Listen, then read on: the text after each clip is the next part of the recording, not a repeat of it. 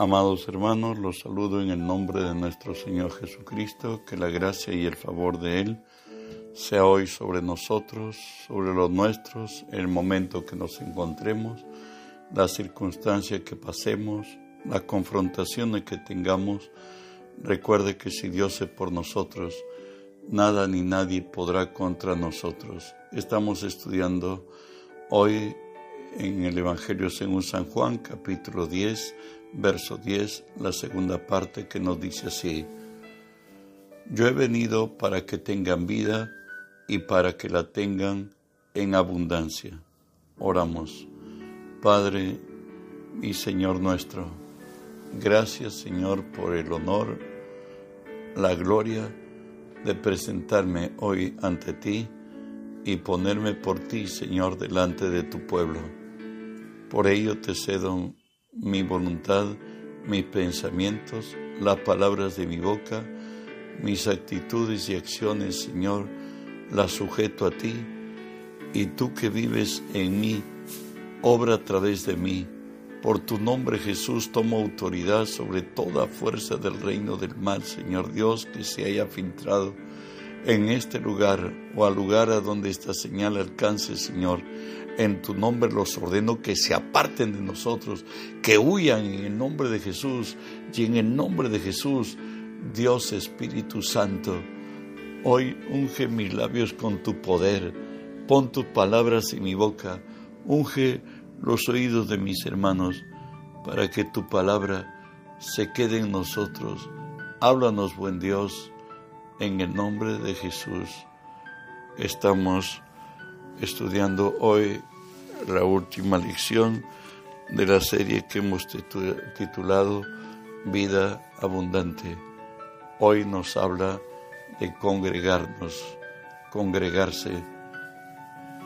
Sabes, la complejidad del vivir humano sin Cristo es confusa, a veces incomprensible.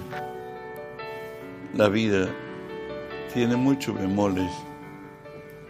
Sabes, no valoramos mostrando actitudes negativas que avalan la falsa percepción que tenemos de nosotros mismos, mostrando para ello soberbia, altivez, orgullo, autosuficiencia, buscando ser, entre comillas, la atracción de los que nos ven y la admiración de los que nos expectan.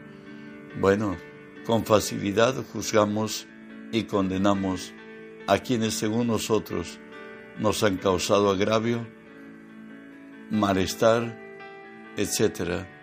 O de quienes sus faltas o pecados hayan salido a la luz. Somos jueces por naturaleza.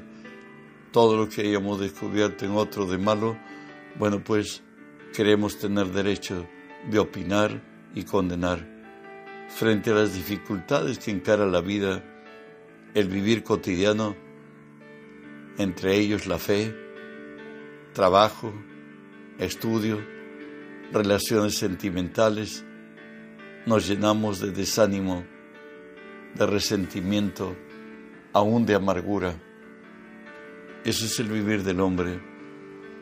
Anidamos recuerdos de quienes nos causaron dolor, vergüenza y vergüenza extrema. Vivimos del pasado al punto de quedar marcados, signados al infortunio.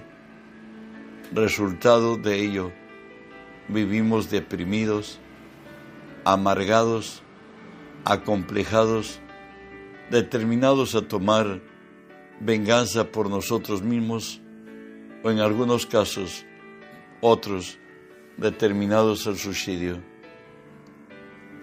Nos preocupamos por cualquier cosa. Somos impacientes. La ansiedad es norma de vida. Además de esto, reaccionamos en milésimas de segundo. Cambiamos de actitud del amor al odio, de la alegría a la depresión. Ah, casi nunca admitimos nuestra responsabilidad. Si remotamente llegáramos a admitirlo, aún en ese caso siempre tendríamos una excusa como alivio, que ¿acaso todos no lo hacen? ¿Acaso todos no llegan tarde? ¿Acaso alguna vez no juzgaste a alguien?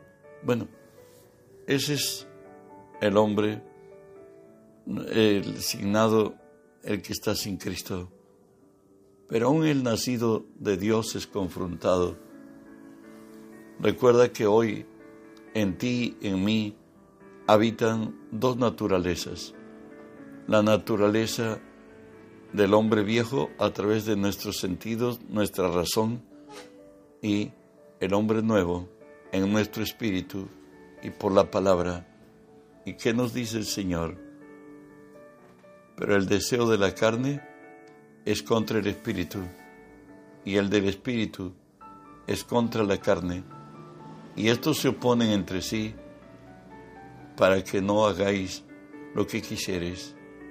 Parece que dos hombres viven dentro de nosotros y siempre en desacuerdo, siempre en contrario, y cada quien de ellos quiere tomar partido en nosotros y determinar que nuestra alma decide. Por cierto, estas dos naturalezas representan dos reinos, el reino de la luz y el reino de las tinieblas.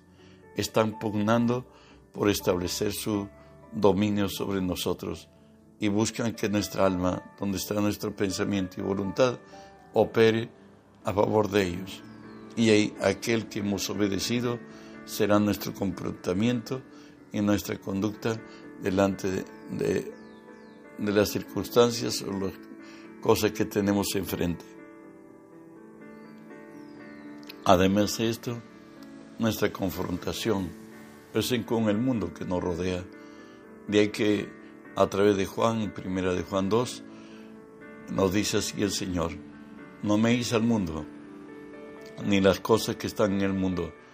Si alguno ama al mundo, el amor del Padre no está en él, porque todo lo que hay en el mundo, los deseos de la carne, los deseos de los ojos y la vanagloria de la vida, no provienen del Padre, sino del mundo. Y el mundo pasa y sus deseos, pero el que hace la voluntad de Dios permanece para siempre.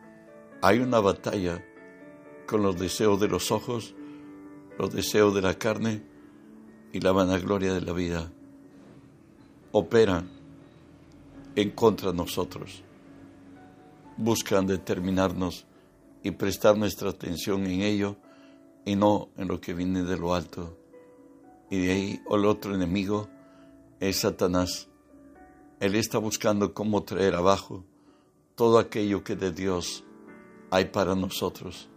De ahí que nos exhorta Pedro y nos dice así, sed sobrios y velar, porque vuestro adversario el diablo, como león rugiente, anda alrededor buscando a quien devorar, al cual resistís firmes en la fe sabiendo que los mismos padecimientos se van cumpliendo en vuestros hermanos en todo el mundo, mas el Dios de toda gracia, después de que hayáis padecido un poco de tiempo, el mismo os perfeccione, afirme, fortalezca y establezca. Bueno, hay una, una lucha diaria. Satanás está alrededor de nosotros, buscando el momento preciso cuando nos estamos en el valle. Recuerden que el valle es lugar de sufrimiento, de quebranto, de dolor. Y bueno, pues ahí es donde Él nos confronta con nuestra fe, con nuestro Dios y con palabras que dijimos cuando estuvimos en lo alto en la montaña. Él busca derribarnos. Y de ahí nos dice el Señor que resistamos firmes en fe. La única manera, resistirlo en fe. Lo contrario al enemigo es Dios. Y si nosotros nos apropiamos de las promesas de Dios, sometemos a Dios, nos dice Santiago, resistan al diablo y él huirá de vosotros. Gracias a Dios Él se ha identificado con el hombre y con sus circunstancias. Recuerde lo que dice Hebreos 2.18, pues por cuanto él mismo padeció, siendo tentado, es poderoso para socorrer a los que son tentados. Él que ha sido tentado es poderoso para socorrer a los que somos tentados. ¿Y cómo lo hizo? Nos dice la palabra en Hebreos 4, porque no tenemos un sumo sacerdote que no pueda compadecerse de nuestras debilidades, sino uno, sino uno que fue tentado en todo según nuestra semejanza, pero sin pecado. Pues acerquémonos confiadamente al trono de la gracia para alcanzar gracia para el oportuno socorro. Él es nuestro ayudador, Él es nuestro pronto auxilio, Él es nuestro libertador. ¿Sabe qué dice Dios? Mis delicias son con los hijos de los hombres. Eso lo dice en Proverbios 8:31 me regocijó en la parte habitable de su tierra y, me, y, mis delicias son con los hijos de los hombres. Por cierto, lo dice Dios. Recuerde que al hombre le ha dado su imagen y su semejanza. Él dijo, hagamos al hombre a nuestra imagen y a nuestra semejanza, y señoree en los peces del mar, en las aves del cielo, en la bestia de la tierra, y en todo animal que se arrastra sobre la tierra. Al hombre Dios le dio su autoridad sobre esta tierra, lo estableció y nos dice la palabra en Salmo 115, los cielos son los cielos de Jehová y él ha dado la tierra a los hijos de los hombres. Y aun cuando el hombre cayó frente a su adversario, el diablo, y a un prisionero por él, el Señor le hace promesa que un día lo restauraría. Y lo dice así, y pondré enemistad, le dice al enemigo, al diablo, entre ti y la mujer, entre tu simiente y la simiente suya. Este te herirá en la cabeza y tú le irás en el calcañar. En otras yo, un día me hago hombre y siendo hombre voy a cobrarte cuentas. Te pasaste, abusaste del hombre. Era un límite muy alto entre ti y él, pero aprovechaste y de ahí nos dice de tal manera, Dios amó al mundo que ha dado a su Hijo unigénito para que todo aquel que en Él crea no se pierda, mas tenga la vida eterna. Dios en su gracia nos escogió desde antes de la fundación del mundo para que fuésemos santos y sin mancha delante de Él en amor, habiéndonos predestinado para ser adoptados hijos suyos por medio de Jesucristo, según el puro afecto de su voluntad para la alabanza de su gracia, por la cual nos hizo aceptos en el amado. Dios desde antes de la fundación del mundo había extendido su gracia sobre nosotros y en el tiempo aceptable, en el día de nuestra salvación, nos socorrió. ¿Sabes? Dice la Escritura esto, mas Dios muestra su amor para con nosotros, en que siendo pecadores, Cristo murió por nosotros pues mucho más, dice, estando ya justificados en su sangre, por él seremos salvos de su ira. Hoy Dios te ama, me ama y ama a su pueblo mucho más de lo que nos amó al morir por la, en la cruz. Hoy Él ha determinado que todos crezcamos hasta la estatura de Cristo, un varón perfecto. Hablaremos del día de reposo. El día de reposo fue hecho por causa del hombre pero veremos quién es el hombre. El salmista nos dice ahí, Él conoce nuestra condición, se acuerda que somos polvo, fácilmente nos desanimamos, nos desalentamos, nos deprimimos. Job decía, el hombre nacido de mujer es corto de días y hastiado de sinsabores.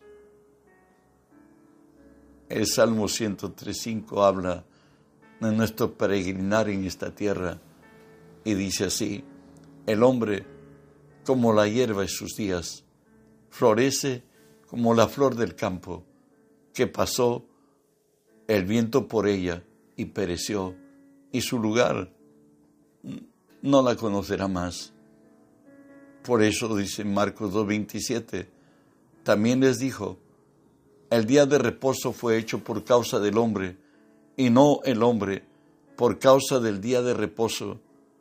Recuerde que Dios le dio leyes a Israel, leyes que ellos no podían cumplirlo, eso lo encuentra usted en Ezequiel 20:12. Y le di también mis días de reposo para que fuesen señal entre mí y ellos, para que supiesen que yo soy Jehová, que los santifico. Dios quiere que un día sea santificado para Él, que ese día tengamos comunión, que ese día meditemos delante de Él, que ese día le traigamos ofrendas de alabanza, especial sobre todos los días, por cierto. Y nos dice Salmo e Isaías 56, 2, bienaventurado el hombre que hace esto, el Hijo de hombre que lo abraza, que guarda el día de reposo para no profanarlo, y que guarda su mano de hacer todo mal. Y el Señor nos dice, y yo les llevaré a mi santo monte, lo recrearé en mi casa de oración. Sus holocaustos, sus sacrificios serán aceptos sobre mi altar, porque mi casa será llamada casa de oración a todo para todos los pueblos. Es día de adoración, es tiempo de meditación, el día de reposo y de descanso. De ahí que decía David, una cosa he demandado a Jehová, esta buscaré, que esté yo en la casa de Jehová todos los días de mi vida, para contemplar la hermosura de Jehová y para inquirir su templo, porque Él me esconderá en su tabernáculo en el día del mal, me ocultará en lo reservado de su morada, sobre una roca me pondrá en lo alto. Eso es lo que experimentamos cuando realmente el día del Señor es para la adoración, la meditación, el descanso. Él dijo que no solo de pan vive el hombre, sino de toda la palabra que sale de la boca de Dios. Y de ahí que David, experimentado seguidor de Dios, un hombre conforme al corazón de Dios, decía, sean gratos los dichos de mi boca y la meditación de mi corazón delante de ti, oh Jehová, roca mía y redentor mío. ¿Por qué razones lo decía él? Porque has sido mi socorro, y así en la sombra de tus alas me regocijaré.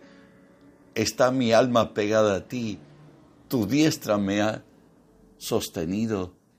Es más, Daniel dice, Él revela lo profundo y lo escondido.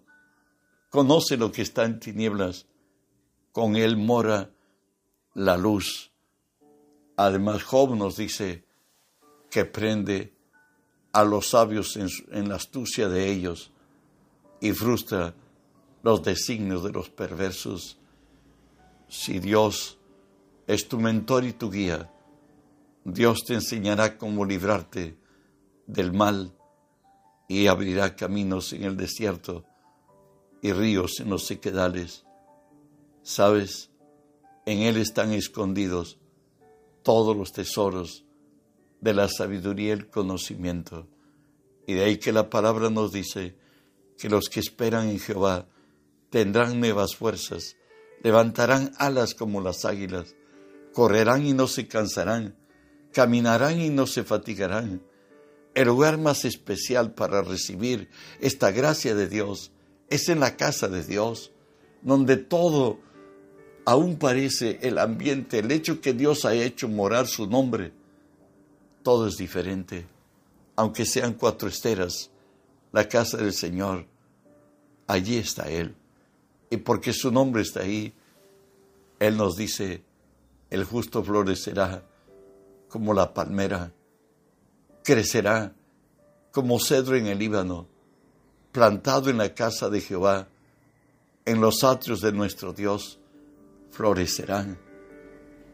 El salmista nos dice, Bienaventurados los que habitan en tu casa, perpetuamente te alabarán. Bienaventurado el hombre que tiene en ti sus fuerzas, en cuyo corazón están tus caminos, atravesando el valle de lágrimas, Muchas veces venimos así quebrantados a la casa de Dios, lo cambian en fuente. Cuando la lluvia llena los estanques, irán de poder en poder y verán a Dios en Sión. Cuando Dios en su gracia envía de lo alto el socorro, iremos de poder en poder y veremos a Dios en Sión. Y de ahí diremos, por cierto, lo que el salmista experimentó, has cambiado mi lamento en baile, desataste mi silicio y me ceñiste de alegría. Por tanto, a ti cantaré gloria mía y no estaré callado. Jehová Dios mío, te alabaré para siempre. Y de ahí que la palabra nos dice que entremos por sus atrios con acción de gracias y por sus puertas con alabanza. Nuestro Dios es digno de ser alabado y exaltado. Jesús nos decía, el Espíritu es el que da vida. La carne para nada aprovecha. Las palabras que yo os he hablado son espíritu y son vida. Venimos muchas veces a la casa de Dios quebrantados y tan solamente una palabra de Él, por cierto, revelada a través de quien ha puesto ahí a predicar, Dios abra nuestros corazones y cambia nuestras circunstancias. Y de ahí que el salmista decía, porque mejor es un día en tus atrios que mil fuera de ellos. Escogería antes estar a la puerta de la casa de mi Dios que habitar en moradas de maldad. ¿Sabes qué? Allí Dios ha hecho morar su nombre. Y podemos decir cuán preciosa, oh Dios, es tu misericordia. Por eso los hijos de los hombres se amparan bajo tu sombra, la sombra de tus alas.